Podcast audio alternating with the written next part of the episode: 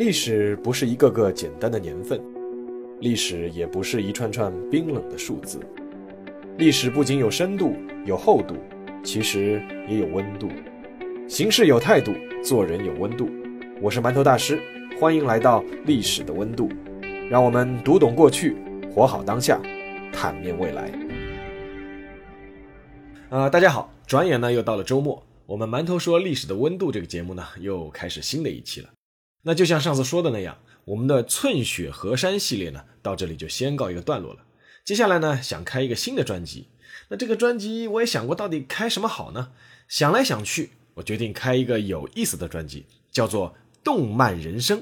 那想和大家在这个专辑里一起聊一聊那些影响过我们青少年时期的漫画还有动画。那么今天要说的第一期呢，其实就想说一个深深影响了我的漫画家。那他是个日本漫画家，我相信呢，其实不止影响了我，他的漫画呢可以说是风靡了全世界。说他是影响了整整我们一代人，我觉得应该是不夸张的。那么如果你真的不知道他的漫画也没关系，那就当我来给你说一个农村漫画家的成长的故事。那今天我们要说的这个漫画家的名字就叫做鸟山明。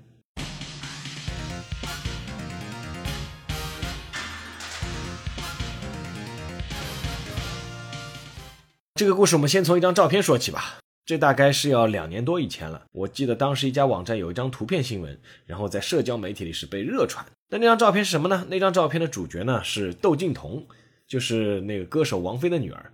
她在照片里呢穿了一件橙色的 T 恤，那看上去有点像练功服。然后呢，在胸口这里呢有一个黑色的圆框，里面呢有一个白底黑字，什么字呢？就是一个领悟的悟字。其实我觉得知道的这个听众，其实听到这里已经知道这是件什么衣服了，对不对？那么当时这张图片新闻的标题呢是什么呢？是随王妃信佛？问号，窦靖童穿 T 恤，兀字充满禅机，就是那个修禅的那个禅。所以说呢，这就是这个图片新闻热转的原因了，对不对？啊，根本就不是因为窦靖童，而是因为这个编辑给这张图片新闻起的这个标题，这和禅机其实根本就是没有关系的呀。差一点忘记了怎么投诉。当时几乎所有热转的这个网民都在这个新闻下面配了一句类似的评语，什么呢？就是这个编辑显然没有看过《龙珠》啊。当然了，也有人感慨说，这个小编可能是九五后吧。啊，现在终于也开始有人不知道《龙珠》是什么东西了。那么，作为《龙珠》的作者，曾经被我们这一代人视为大神的鸟山明，是不是也被人忘记了呢？那么今天我们就来说一说这个今年已经六十四岁的鸟山明大神。这是一个乡村少年逆袭的故事。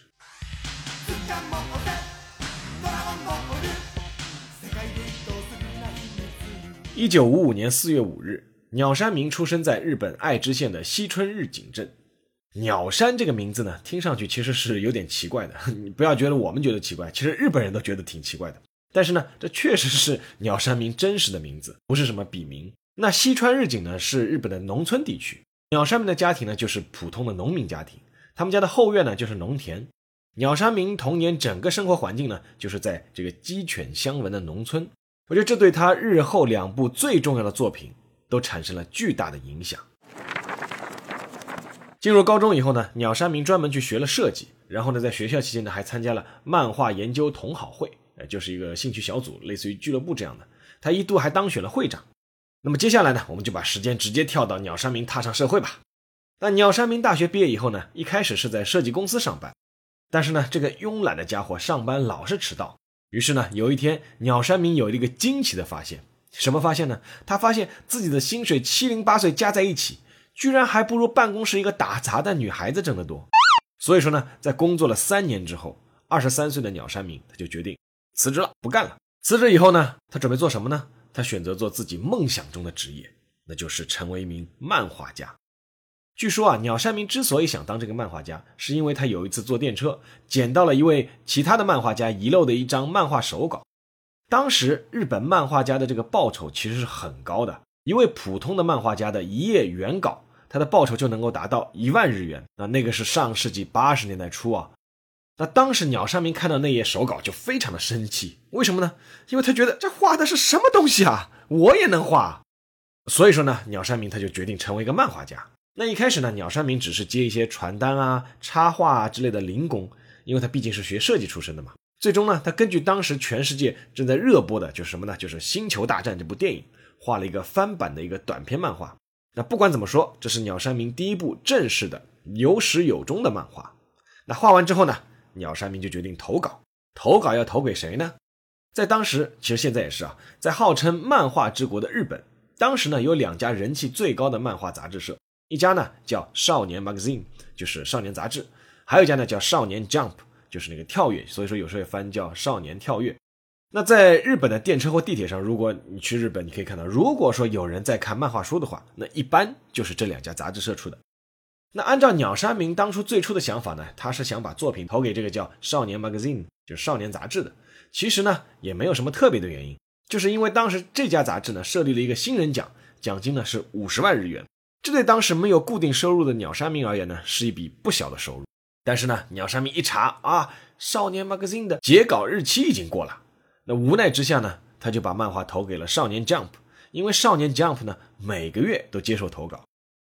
现在回过头来看，当时这个二十岁出头的毛头小伙子鸟山明，在当时啊，他已经决定了两个漫画杂志社未来二十年的发展轨迹。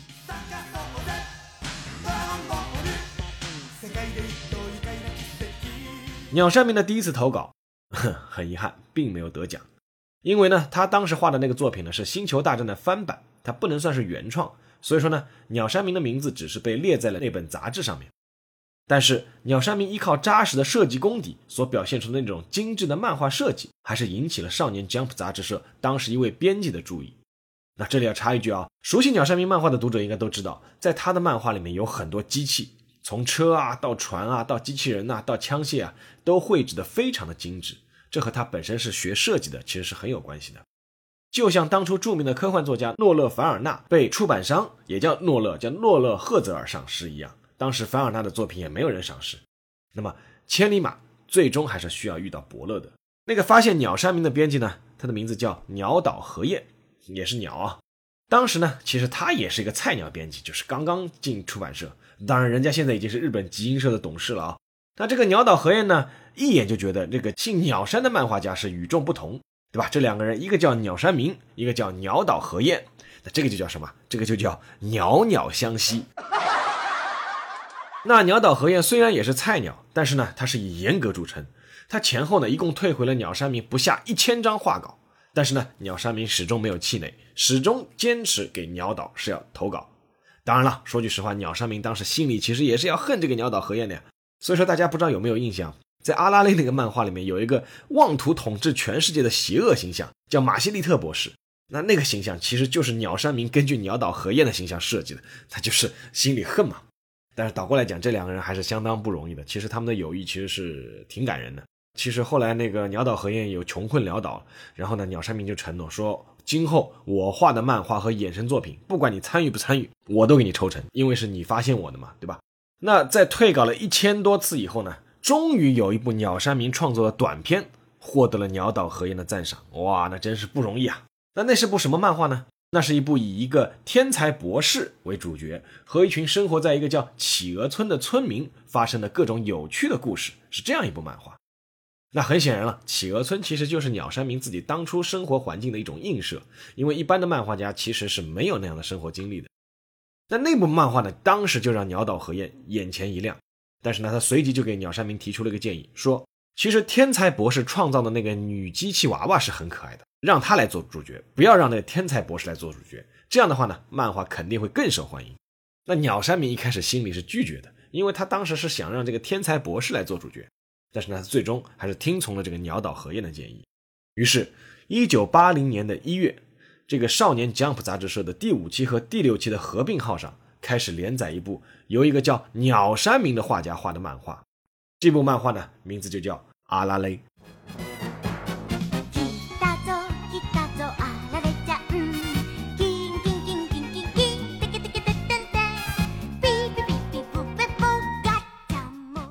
那这部散发着轻松和淳朴气息，而且有浓浓的叫鸟山明式的冷幽默的漫画作品，当时就像一颗原子弹一般，在日本的漫画界就引爆了。一九八一年，阿拉蕾的动画片制成上映后，收视率居然高达惊人的百分之三十六点九。日本漫画界干脆就把这一年定义为叫阿拉蕾年，而且阿拉蕾当时那句著名的台词，我们都记得叫“还有哟”，那个台词一度也成为全日本的流行语。那可以说，仅仅靠这一部漫画《阿拉蕾》就奠定了鸟山明在日本漫画界的地位。而一个漫画家，说实话，一生能够有一部《阿拉蕾》这样的作品，就足以了慰平生。但是当时才二十九岁的鸟山明却并不这样想。一九八四年，当大家都对《阿拉蕾》这部作品高山仰止的时候，鸟山明又另起炉灶，凭空造出了一座日本漫画界的珠穆朗玛峰。那座珠穆朗玛峰就是《龙珠》。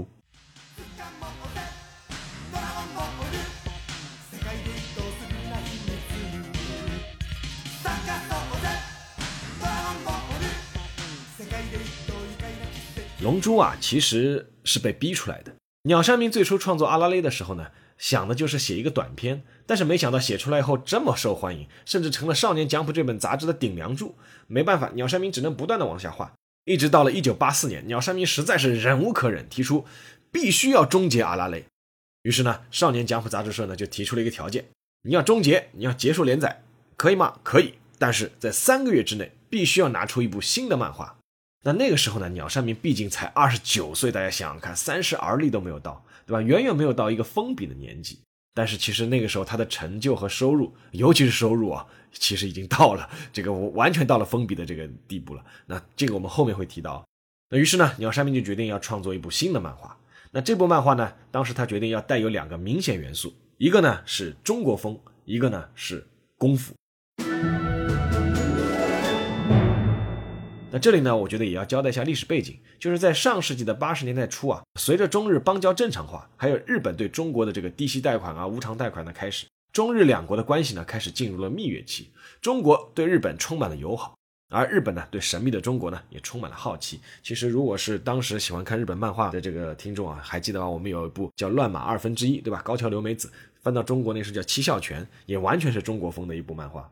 回到这个鸟山明啊，那于是呢，当时就是有一部参照中国古典名著《西游记》和日本江户时代作品叫《南总理剑八犬传》这样的一部漫画，就在鸟山明的手里横空出世了。因为鸟山明最初设定的故事主线呢，是让那个叫小悟空的男主角和小伙伴们一起收集散落在世界各地的七颗龙珠，所以说呢，这部漫画呢就取名叫《龙珠》。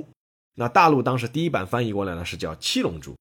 那在《龙珠》的早期阶段呢，中国风非常的明显，我相信熟悉的读者都会有很深的印象。但是呢，《龙珠》这部漫画面世以后呢，其实遭遇了开门黑。哪怕是携阿拉蕾之神勇，但鸟山明的新作《龙珠》当时在日本漫画界并没有掀起太大的波澜，在日本的漫画排行榜，那个《龙珠》的排名啊，一度就跌出十名之外。啊，那个可是大神鸟山明的心血之作啊！那小悟空带着布尔玛、小八戒，对吧？寻找龙珠之旅，虽然轻松诙谐，但是呢，似乎一些日本读者就觉得太散了。他们一开始还是有些不太适应。但是说句实话，就我个人而言啊，龙珠漫画里那段时期的那个画风也好，故事也好，我现在还是非常怀念。那关键时刻，眼光毒辣的编辑这个鸟岛和彦又站出来了。这个鸟岛就告诉鸟山明说：“为什么卖不好？我来告诉你个诀窍。”你呢，要在故事里增加追求力量的主题。那这一次呢，鸟山明再一次听从了鸟岛的建议。这个主角小悟空在漫画中的使命呢，从一开始的叫集齐七颗龙珠要实现一个愿望，就慢慢演变成是参加天下第一武道会，要成为天下第一的强者。那天下第一武道会登场之后呢，确实让读者眼前一亮。细心的读者应该能够发现啊，每一届武道会，鸟山明都会为小悟空设置一个最强大的对手。从一开始对吧，龟仙人冒充去跟那个小悟空比，然后呢是天津饭鹤仙人的弟子对吧，然后呢是短笛大魔王，我们那时候叫短笛大魔王，现在叫比克大魔王对吧？动画里面叫比克，然后呢打败短笛是小悟空第一次真正意义上得到天下第一武道会的冠军。那果然这个改动呢，让龙珠迅速崛起，瞬间就俘获了全日本乃至全世界漫画爱好者的心。在两年的连载之后呢，一九八六年。龙珠呢，成为全日本漫画界当之无愧的王者。当时整个日本漫画市场百分之八十的读者都把龙珠作为头号支持连载的作品。那要知道，当时的《少年 Jump》这本杂志啊，正处于鼎盛时期。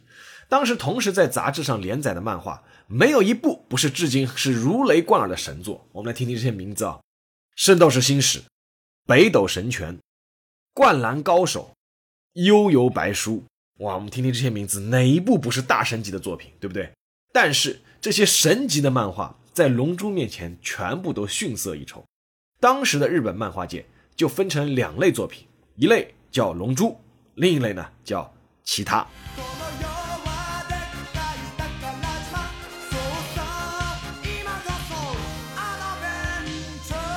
一九八七年，《龙珠》的动画片又上映了，这个可真的叫是鲜花着锦，烈火烹油。《龙珠》这个动画片不光在日本，在法国等欧洲国家的收视率居然一度超过了百分之八十五，在西班牙超过了百分之七十。在美国一度还挑战了传统的美漫的地位。我们知道漫威嘛，对吧？美式漫画和日式漫画是完全不一样的。那后来呢？这个《龙珠》还在美国被翻拍了诸多真人版的版本。那这个动画大热反过来呢，在带动漫画的传播。在人口只有五百五十万的丹麦，《龙珠》的漫画销量超过了一百五十万册，这是非常惊人的。然后在东南亚的泰国，光盗版《龙珠》靠盗版《龙珠》生活下去的这个出版社就达到了一百家之多。那么在中国呢？哈哈。别的不用多说，光说一家出版社的名字，我们听一听：海南摄影美术出版社。这个名字就足以让很多同道中人叫热泪盈眶了吧？当时我记得是一块九一本，对不对？九块五一卷，这样的一卷《龙珠》是让多少男生心甘情愿的放弃自己的早饭、午饭，拿着皱巴巴的钞票去书报亭换一本最新的《龙珠》，然后迅速的在同学间传阅。可以说，当时五本一卷的这个《七龙珠》代表着我们很多人的童年回忆。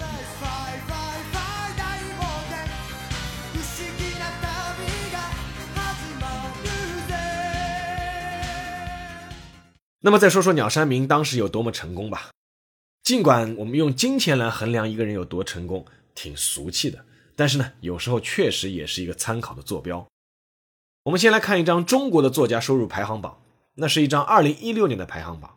根据华西都市报发布的中国作家收入排行榜显示，排在第一名的作家呢是《龙族》的作者江南，版税呢是三千两百万元人民币。好，然后我们再来看看鸟山明，那是在一九八三年，当年才二十八岁的鸟山明，他的个人所得税的纳税额是六亿四千七百四十五万日元。折合人民币是四千零十四万元，大家想想，那是在三十六年以前的一九八三年的，而且当时《龙珠》还有所有的衍生周边都完全没有出现，而且的而且，听清楚，想一想，那个四千零十四万元是个人所得税，还不是收入，真的想想挺恐怖的，对不对？那么我们就抛开金钱，太俗了，不谈钱。我们说另外一个在日本流传的故事，当然真假我还是没有去考证过，但是流传的很广。说当时居住在名古屋的鸟山明，每次都要开车去机场给东京的少年 Jump 杂志寄稿子，但是呢，从他家里到机场的路非常不方便。于是呢，鸟山明想想，哎呀，麻烦死了，索性就搬家，搬家算了。大家想一想，一个一年纳税六亿多日元的漫画家要搬家了，这不是要了名古屋政府的命吗？不仅仅是纳税的损失，对不对？随之带来的各种漫画迷的旅游观光啊、城市形象啊等等等等，名古屋该有多大的损失？于是呢，名古屋的政府当即就拍板决定，什么？就是从鸟山明家的那边专门修一条高速公路通到机场。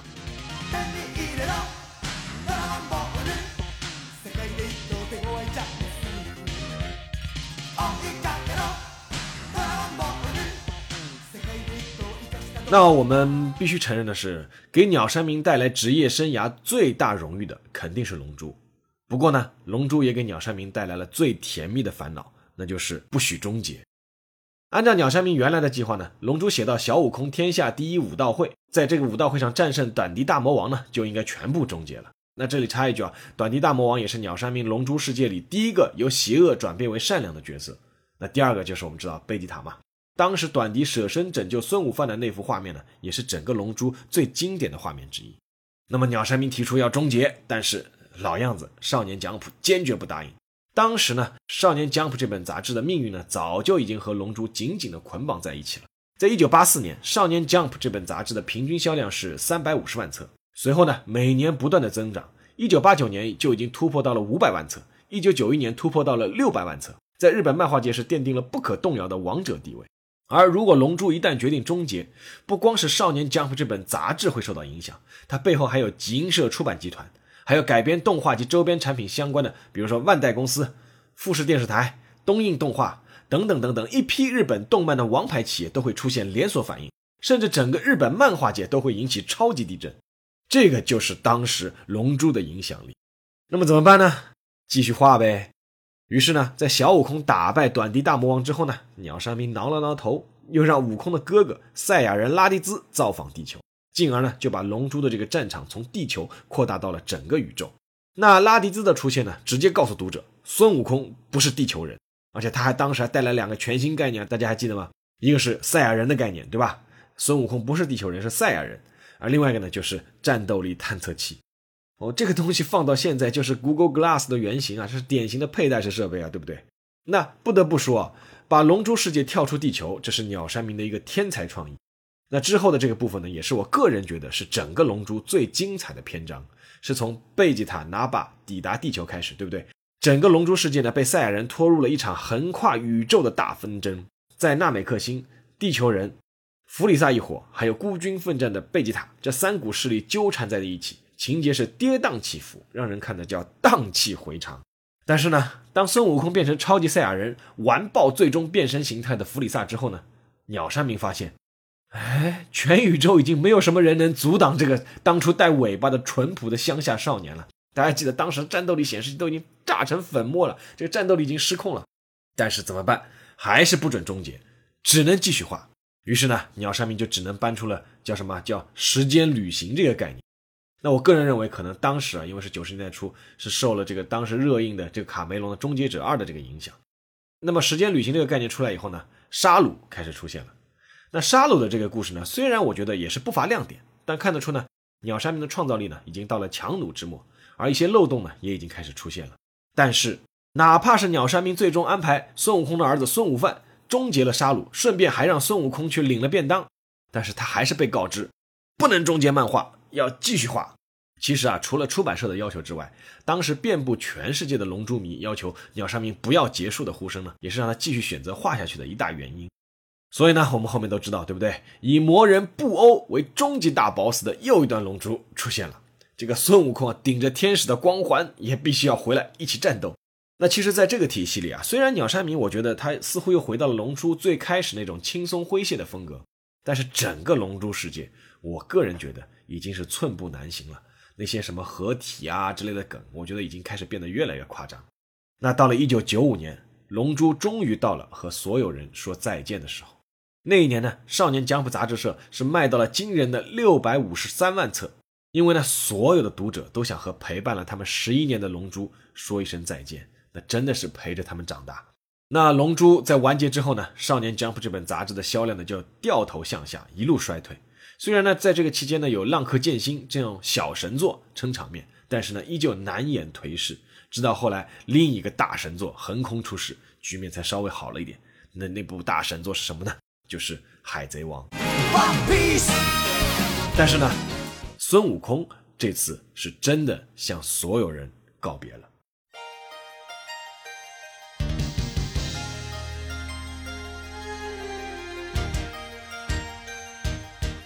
龙珠虽然终结了，但是呢，龙珠的影响却一直没有消退，这是日本漫画界的另一个奇迹。现在呢，离一九九五年又已经过去了整整二十四年，但是我不知道龙珠迷有没有感受到，在全世界范围内，龙珠热却从来没有降过温。在中国，对吧？那些网络上的口头语和梗，什么集齐七个什么什么能不能召唤神龙，变身超级赛亚人，战五渣，战五渣，这个就是来自于龙珠啊。这些来自龙珠的梗呢，依旧被一代代的网民口口相传。那之前呢，其实不知道大家还记得吗？就东京奥运会，当时呢爆出是东京奥运会呢是用孙悟空作为形象大使。其实呢，这并不是指我们中国人熟悉的那个孙悟空，很多人没有看过《龙珠》，不知道他其实说的就是《龙珠》的这个主角孙悟空。而这个呢，其实也折射出了日本人对《龙珠》漫画在全世界普及程度的一种自信。因为你想，如果说全世界人不知道孙悟空，他怎么会拿来做这个漫画形象，做这个形象代言人呢？对不对？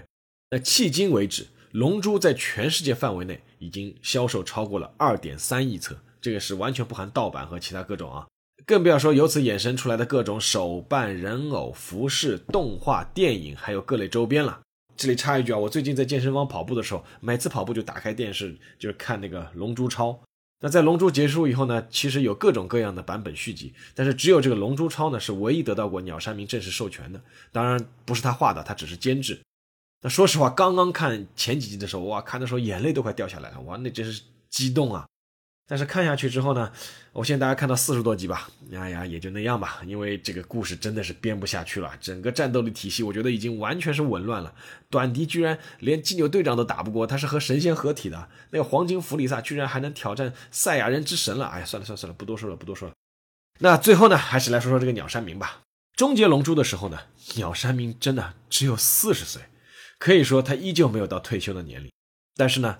一部《龙珠》似乎已经耗尽了鸟山明毕生的功力和热情。在那之后呢，他只是画过一些游戏的人设，比如说《勇者斗恶龙》，对吧？这是他做的人设。还有那个《时空之轮》这个游戏都是很有名的游戏。包括呢，他还画过一些短片，但是呢，再也没有一部长篇漫画问世了。但是呢，对于一个留下《阿拉蕾》和《龙珠》这两部传世神作的漫画家来说呢，还有什么能够苛求他的呢？今年鸟山明六十四岁了，我在想。大神应该早就过上了神仙般的日子了吧？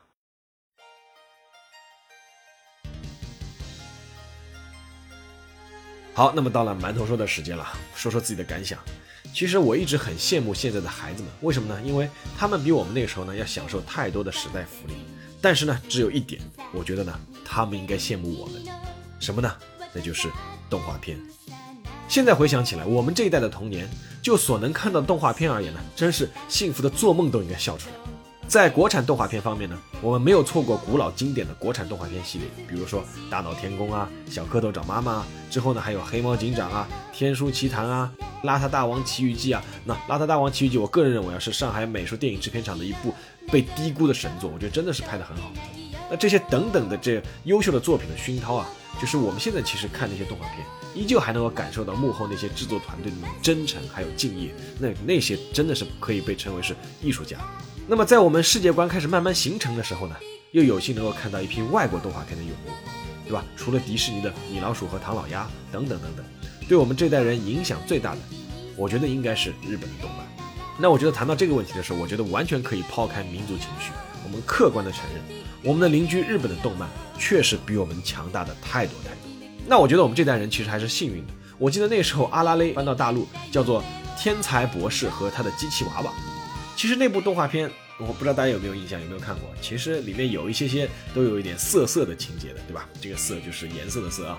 但当时的广电总局是一刀未剪，完整播放。那看着这部动画长大的我们，其实至今记得的是什么呢？记得是企鹅村一个个温馨的镜头，以及善良的互相帮助的人。我们也没有成为一个个色情狂魔，对不对？那从聪明的一休开始，到龙珠、圣斗士星矢、灌篮高手等等等等，我们这代人拜有关部门的宽容所赐，拥有了一个充满热血和激情的青春。我有时候在想，龙珠为什么会在全世界范围内那么受欢迎？我觉得一个很重要的原因是从小悟空到孙悟空，男主角这个天真善良的性格，不怕挫折的勇气，永不言败的精神，一直在感染着读者。一部好的漫画。真的是会改变一个人的一生。别的不说，就拿我之前跑体育采访来说，二零零二年韩日世界杯，有媒体曾经对崛起的日本男足国家队，那次日本队是打进了十六强，当然另外一个东道主打进了四强。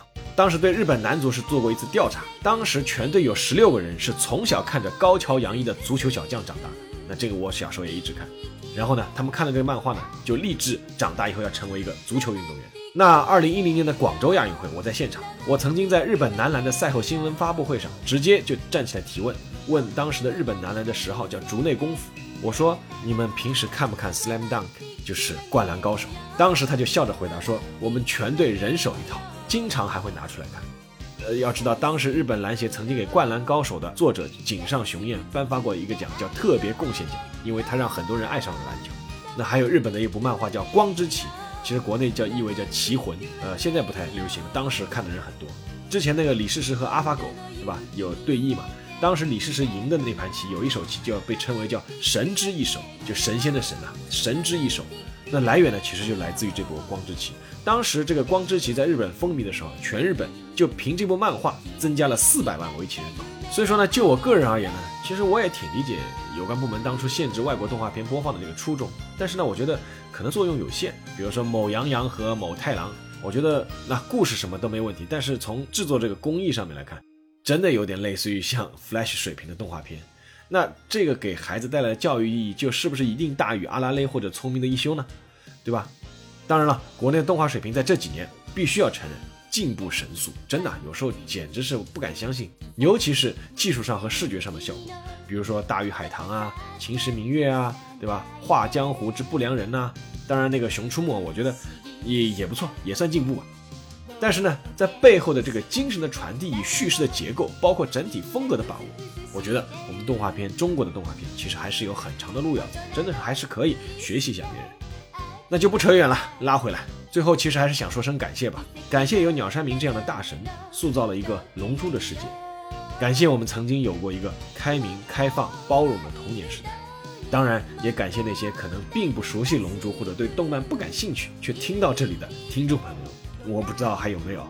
那我觉得这个可能不是对你们胃口的故事，但是我非常的想说出来让大家知道。好了，听我扯了那么多，谢谢你们。这一期呢就到这里，下一期呢。我们还将说另外一个漫画家，那同时呢，也欢迎关注微信公众号“馒头说”，那里呢有更多你想象不到的好故事。好了，那就让我们下期再见。